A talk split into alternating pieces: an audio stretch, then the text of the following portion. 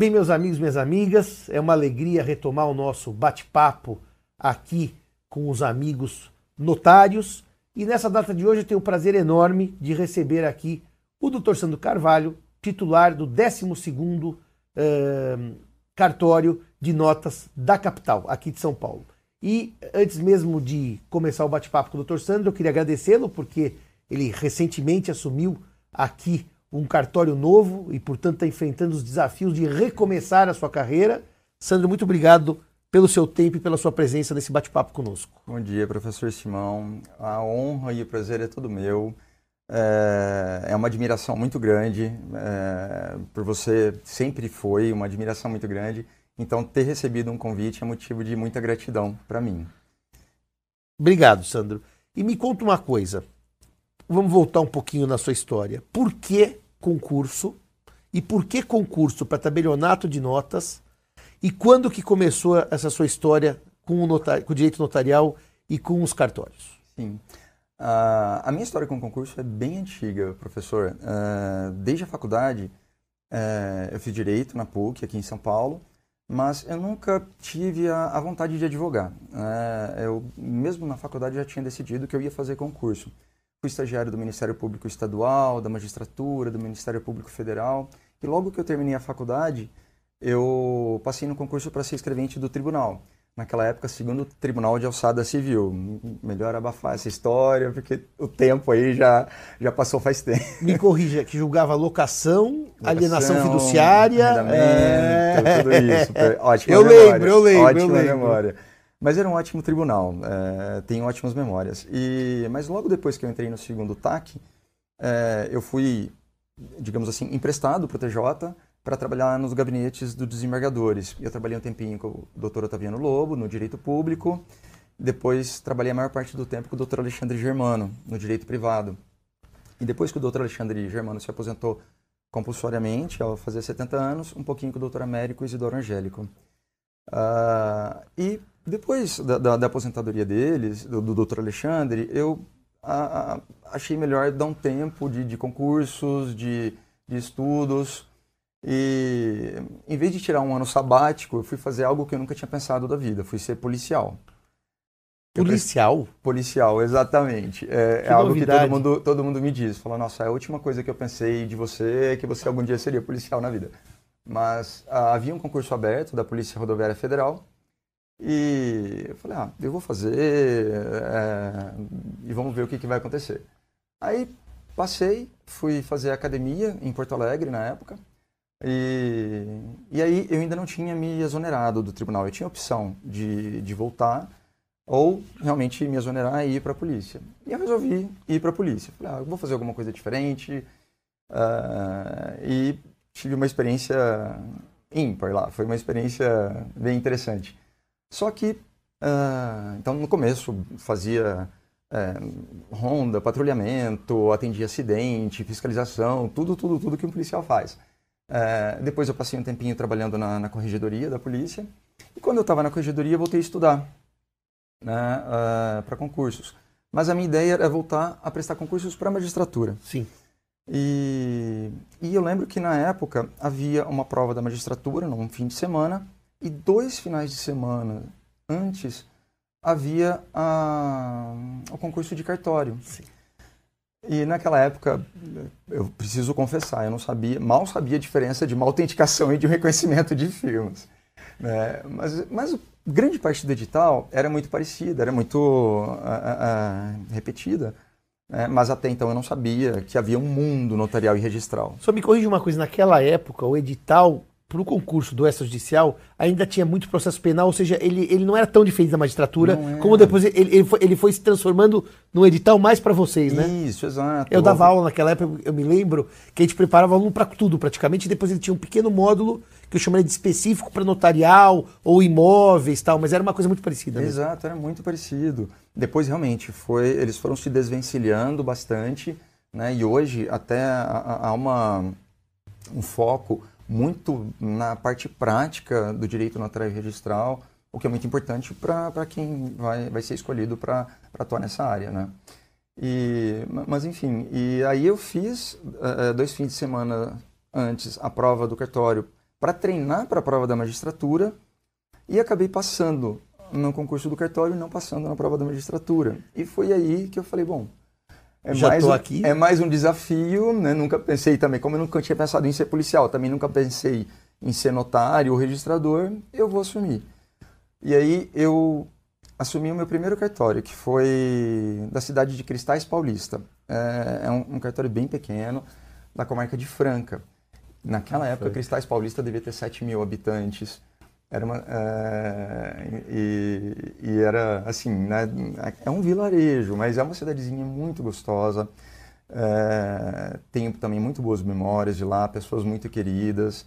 Era, a cidade era tão pequena que não havia nem restaurante. Sério? Ah, não havia. A gente ah, almoçava no, no alpendre da casa da dona Cidinha, que fazia para todo mundo lá, e ainda tadinha. Ela ficava muito preocupada comigo porque eu não comia carne, então ela tinha que ficar ali fazendo mas alguma você é do coisa. grupo dos veganos? Não chego a ser vegano. Eu não só não como carne vermelha, mas peixe, Frango, mar, frango eu, eu, É, eu tá como. bom. Mas naquela época eu não comia nem, nem frango, e eu acho que depois só que eu vim comer peixe. Então ela ficava super preocupada. Ai, o que, que eu vou fazer para esse menino comer, meu Deus?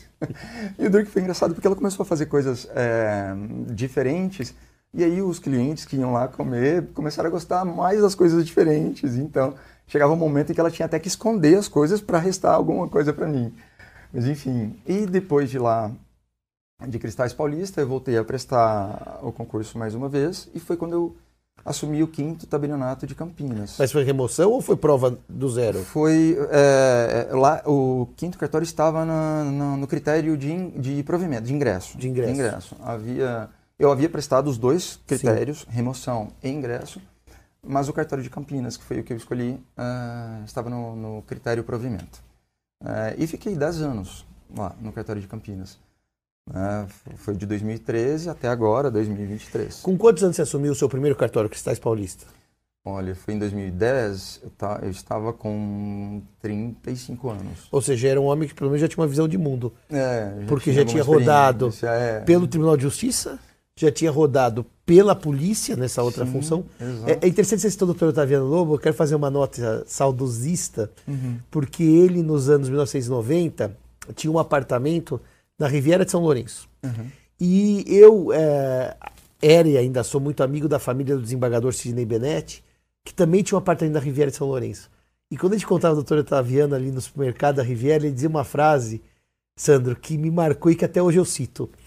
Ele dizia assim: mesmo com chuva eu venho para Riviera para trocar minha sala de leitura. E eu acho isso fantástico. Porque essa coisa de ir para praia com chuva, para ler em outro lugar, já é um upgrade. Exato. Mas boas, boas, boas memórias do, do segundo alçada. Segundo alçada. Que, aliás, tem até hoje um dos prédios mais emblemáticos, com aquelas carrancas. Exato. Bem, então o amigo escolheu Campinas, 100 quilômetros de São Paulo, uma belíssima cidade. E como é que você encontrou o quinto cartório quando você sentou na sua mesa de tabelião, titular do quinto cartório? É, foi uma. um- não uma surpresa, eu sabia como era o quinto, quer dizer, tinha uma, uma remota ideia, porque eu estava vindo de um, de um cartório muito pequeno, com, né, em que toda, toda, toda, todo o quadro éramos eu, um substituto e mais dois auxiliares, salvo engano, um, um auxiliar e um escrevente, não me recordo agora. E, e o quinto cartório de Campinas tinha 55 funcionários, era um, um cartório gigantesco, né? Ah, já tinha pra- 55. tinha 55. É, só que é- era um cartório que extremamente tradicional da cidade, um ótimo cartório, um fantástico cartório, tinha escreventes extremamente conhecidos, renomados. Já era em Cambuí? Já era no Cambuí. Já Ficava no na Cambuí. rua Maria Monteiro e, e ficou lá durante muito tempo. A gente só mudou de prédio em 2018 mesmo. né, é, porque o cartório ele funcionava em duas casas quando eu assumi. Uma casa ah, era a casa de escrituras e procurações e a outra casa era a casa da parte de firmas, reconhecimentos e autenticações. Ah, o que gerava também al- alguma dificuldade, né, porque as casas não, não tinham comunicação, a não ser pela rua mesmo. né. Havia um estacionamento entre as duas, então, eh, às vezes, para a comunicação ficava um pouquinho difícil. E como eram duas casas, não, não, há- não eram, um, digamos, não eram instalações feitas para ser um cartório, a gente começou a ter algumas dificuldades para enquanto o cartório ia, ia crescendo, ia se desenvolvendo, até que, que eu comecei a verificar a necessidade de um outro prédio e encontramos um prédio também ali no Cambuí, mas é, próximo a uma praça é, tradicional lá também, que a Praça 15 de Novembro, e um prédio muito bonito, mas havia só praticamente a casca do prédio, não havia nada. O prédio tinha acabado de ser construído, mas era um prédio muito bonito, uh, bem iluminado, bem ventilado, todo de vidro. E aí eu, eu falei, bom, é agora que eu aproveito essa oportunidade para querer ser aquilo que eu sempre tive vontade de ser, que foi um arquiteto.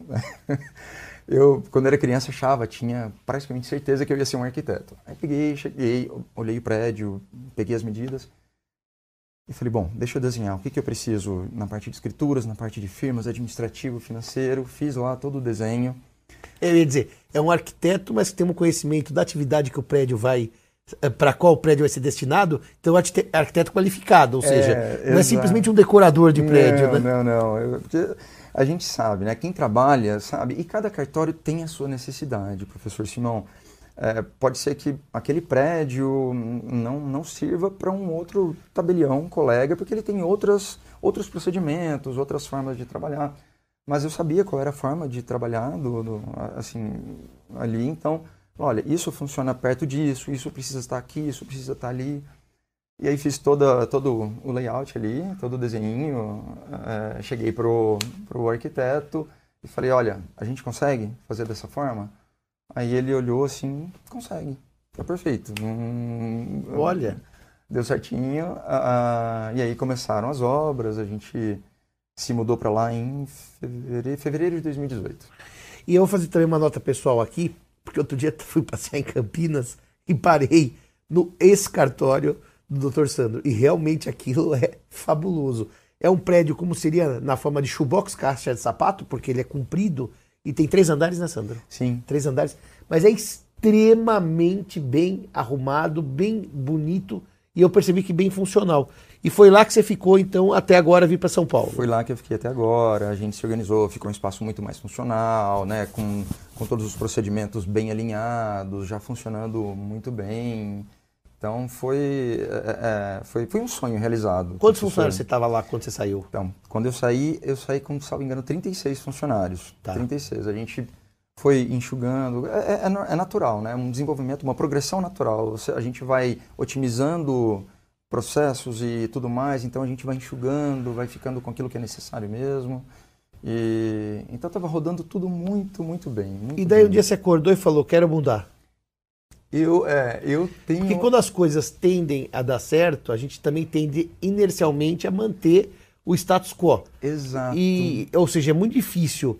A frase, né? Em time que está ganhando não se mexe, ela vem é, sempre na minha cabeça associada a uma frase que eu vi quando eu li há muito tempo. Aliás, eu estou relendo esse livro, mas está é, parado agora, do Edward Gibbons, O Declínio e Queda do Império Romano, que ele diz que é no auge do apogeu que estão as raízes da decadência. Portanto, essa coisa de time que está ganhando se mexe é errado. É porque está ganhando que se mexe para continuar ganhando. Exato. E daí? Acordou um dia e falou assim: quero ir embora do quinto. Porque eu achei aquele prédio, seriamente, extremamente bonito. Aquela praça extremamente bonita. Eu pensei: o que, que o Sandro foi sair desse belo lugar para cair? Não, não, não menos belo, porque eu amo a Avenida Paulista. Sim. Você está na Alameda Santos aqui.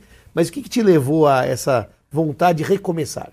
Professor, eu tenho, é, eu tenho para mim que a, a, a nossa vida ela vai se alterando conforme a gente vai atingindo certos objetivos.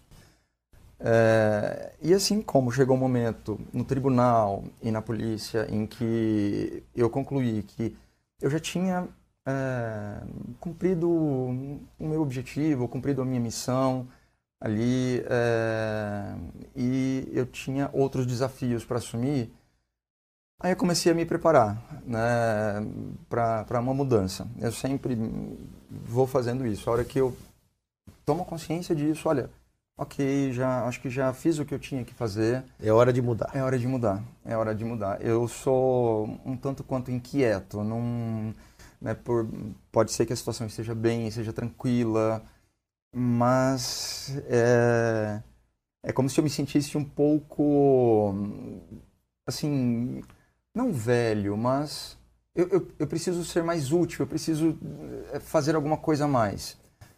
E isso aconteceu antes, aconteceu também ali em Campinas. É, eu falei, olha, tá ótimo, o cartório tá lindo, tá bonitinho, tá rodando, uh, mas eu, eu preciso é, de algum outro desafio, eu preciso fazer alguma, melhorar, tentar melhorar, fazer alguma outra coisa em algum outro lugar.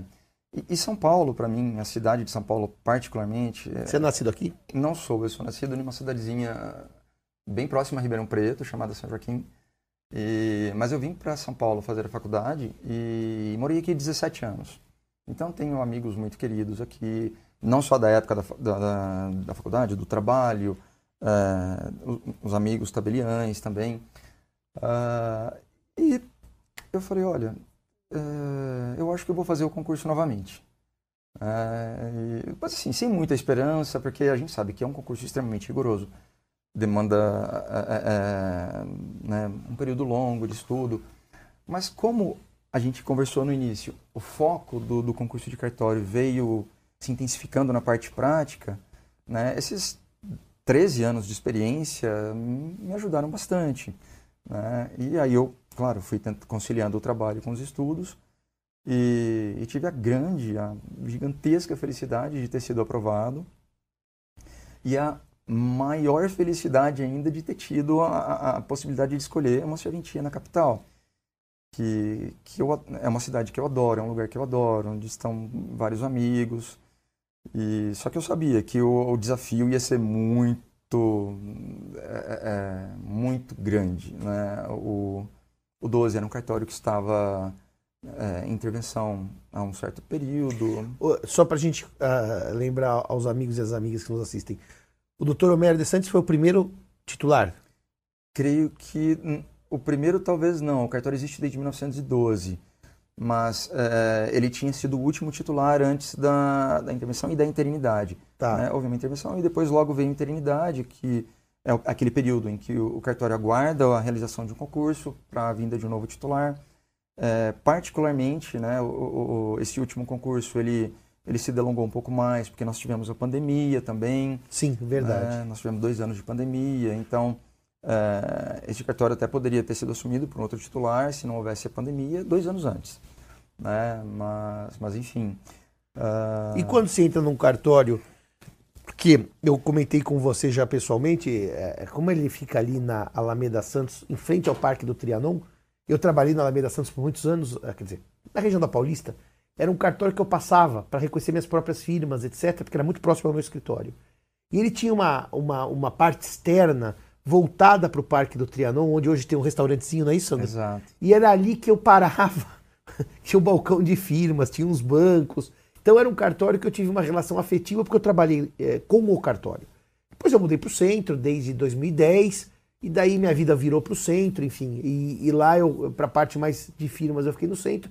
E depois o trabalho de testamento, etc., eu uh, vinha fazendo com a Agapito, aqui no 29. E como é que é pegar um cartório que está bem, bem depauperado, até por essa questão histórica, Exato. e cujas razões não vêm ao caso. Mas a questão é assim: a hora que você sai daquela estrutura belezinha, bonitinha, arrumada e rodando, ou seja, uma Sim. estrutura que funcionava por si com a sua supervisão. Uh, como é que é pegar um cartório novo, tradicional, num lugar maravilhoso de São Paulo, mas que está tão depauperado? É, professor, é, talvez as pessoas possam achar que eu esteja é, sendo né, um pouco um tanto quanto é, iludido, mas é animador. É animador? É animador. É animador. Por quê? Porque é, é claro que antes da escolha eu fiz visitas ao cartório né, é, para ter um, um, a ideia de como estava. Mas o que acontece é o seguinte: eu, quando eu morei aqui em São Paulo, quando eu saí de São Paulo, melhor dizendo, eu morava também na Alameda Santos. Então, é, mas jamais, nunca havia passado pela minha cabeça que algum dia eu seria tabelião, muito menos de um cartório na Alameda Santos. É, é, então eu também tenho uma certa memória afetiva com com essa cidade, com essa região ali da Paulista, que foi onde eu sempre morei. É, claro que quando eu vim não foi tão fácil, tão feliz assim. Eu morava numa república com mais sete rapazes, é, não tinha nem lugar para estudar. Eu estudava em cima de uma tábua de passar roupa, dormia num colchão no chão, mas ok, é, a gente presta atenção nisso, nesses momentos. Tem tanta coisa para a gente conhecer, ver, aprender. E, e no décimo segundo está sendo praticamente isso. Tem tanta coisa para eu ver, para eu conhecer, que eu tenho vontade de, de mudar, de melhorar, de fazer, que uh, outro dia estava com dois amigos, eu, eu nesse, nesses primeiros dias, e vai ser assim durante um tempo, né, eu chego muito cedo e saio muito tarde.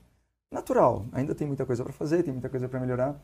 E a gente saiu para jantar depois, eu tinha saído do cartório provavelmente umas nove, nove e meia da noite, e, e eu percebi que eles estavam mais cansados do que eu. Eu ainda estava num, ritmo, num pique, porque isso para mim é animador. É, é, eu gosto de trabalhar, eu gosto de, de, de fazer o que eu faço. É, é então isso me anima.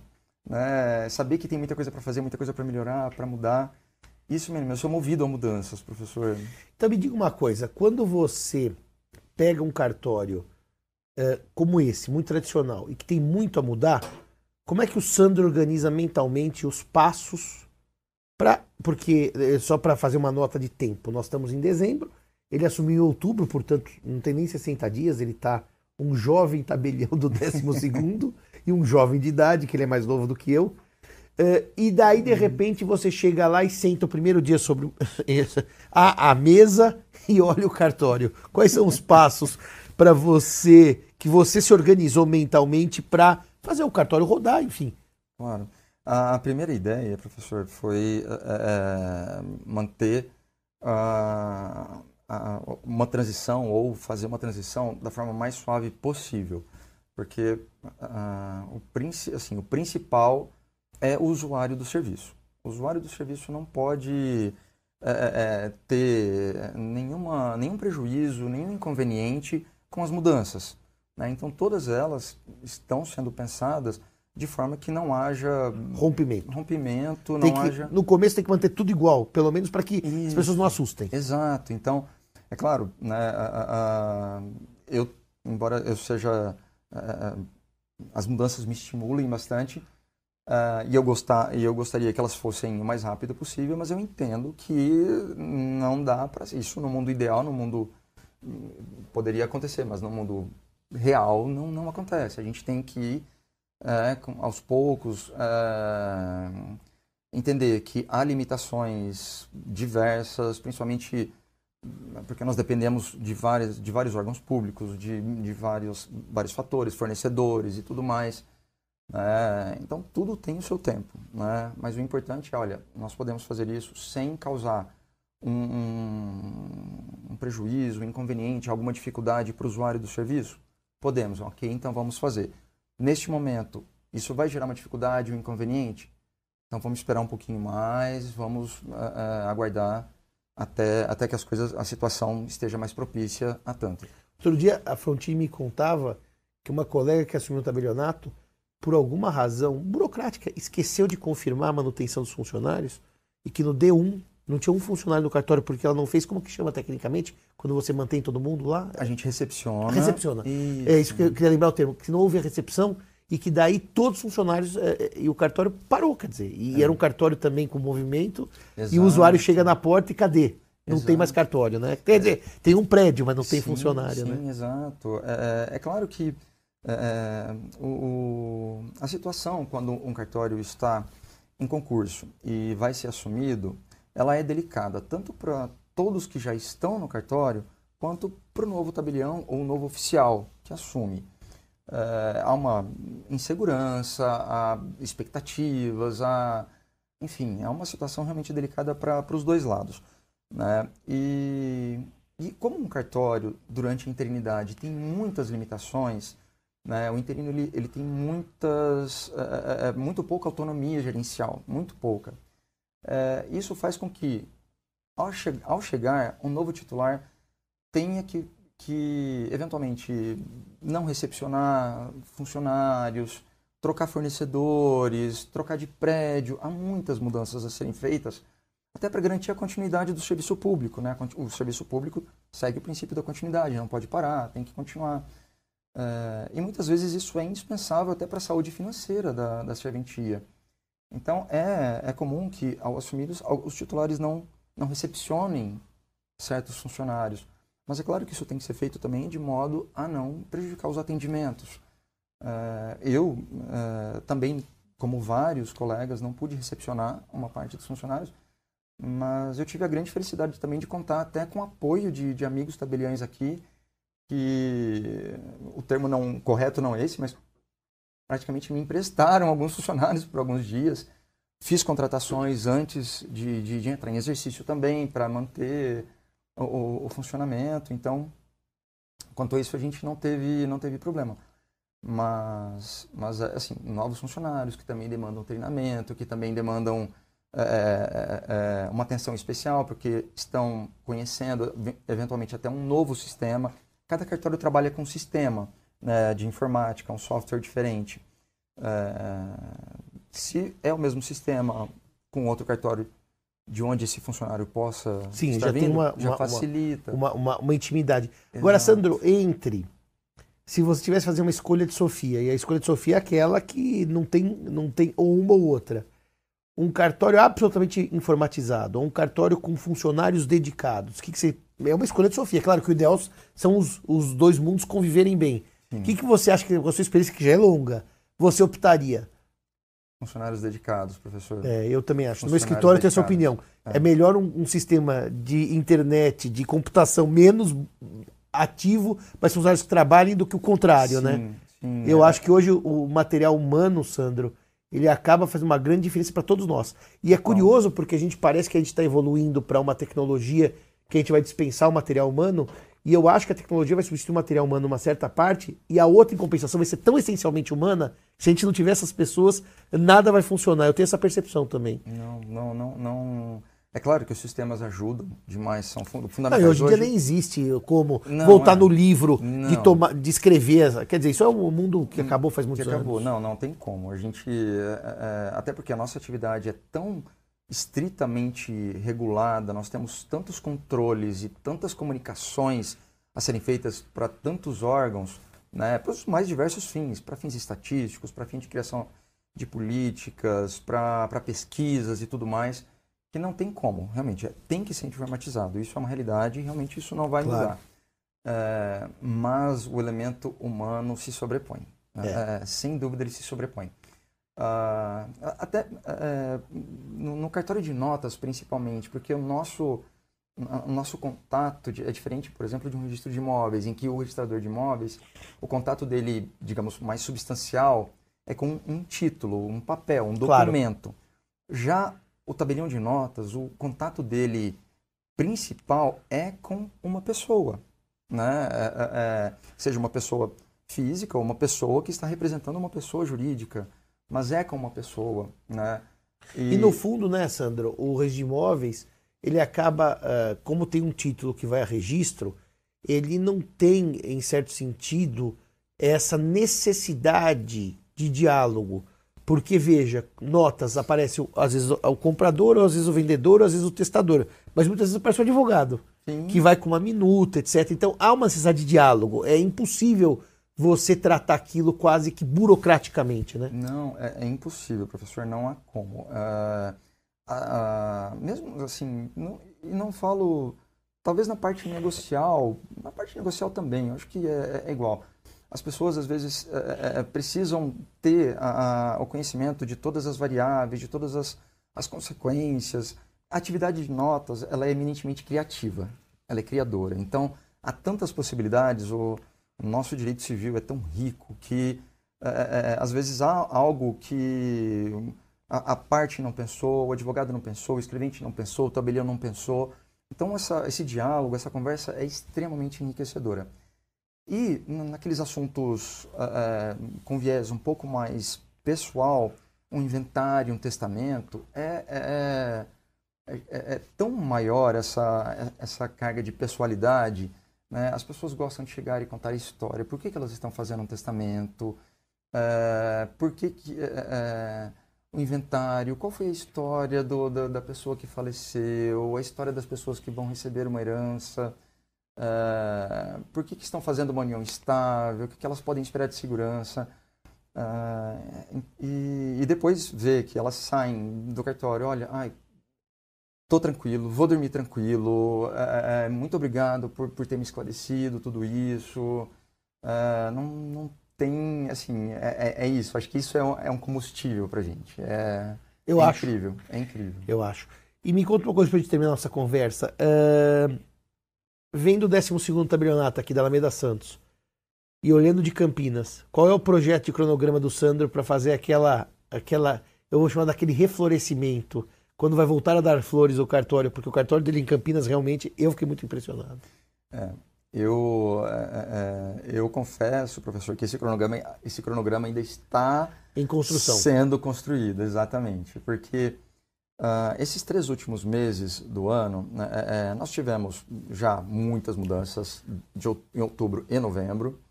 É, dezembro é um mês relativamente atípico, porque as pessoas aproveitam muito o mês para resolver diversos assuntos que às vezes não conseguiram resolver durante o ano. Uh, então, digamos que o ano regular, uma rotina regular de, de funcionamento, de faturamento, para saber quais as, o que, que a gente pode melhorar, qual vai ser a receita para melhorar, ele começa basicamente depois do carnaval. Ou seja, é. esses meses são meses atípicos, não, não Isso, se atípicos, exato. mas são meses que não se pode tomar por base para depois fazer um planejamento. Exato, mas é, é, o, os meus colaboradores, todos eles me conhecem, eles sabem que assim, pressa é uma coisa que eu tenho, não é? Eu não consigo, não consigo ficar acomodado, não é? Já chega a ser até às vezes engraçado, porque eles me vêm correndo todo dia de um lado para o outro do cartório. Outro dia, algum deles chegou para mim e falou: "Doutor, respira" respira, calma, respira. Porque é muita correria, mas é, mas é isso que, que, que nos mantém animados lá. Que bom. E a minha indicação do Gabriel tá dando certo? Muito, professor. Eu sou extremamente grato. O, o Gabriel está indo muito bem. Fico tá, feliz. Está sendo. Acho que é uma sinergia grande entre vocês, pela forma de pensar, pela forma de agir e, e pelos sonhos. Sim, sim. Tá. Eu diria, viu, Sandro, hoje em dia, se a gente não sonha, nós estamos perdidos. Porque a realidade ela é tão dura e ela é tão evidente, porque o, o celular transforma a realidade em evidente, né? Eu lembro quando eu era criança que eu queria. Criança, eu era adolescente, eu queria lembrar o nome da personagem da Cristiane Torlone na novela O Gato Comeu. Então eu precisava ligar para vários amigos e amigas para tentar lembrar num esforço monstruoso é. qual era o nome dela. Hoje tudo se responde aqui, né? É, eu tenho a imagem dela na mente, mas eu, é. eu não lembro do nome. Ela da... chamava Jo, só para você não, não perder o sono, tá, Sandro? Que nós somos da mesma época.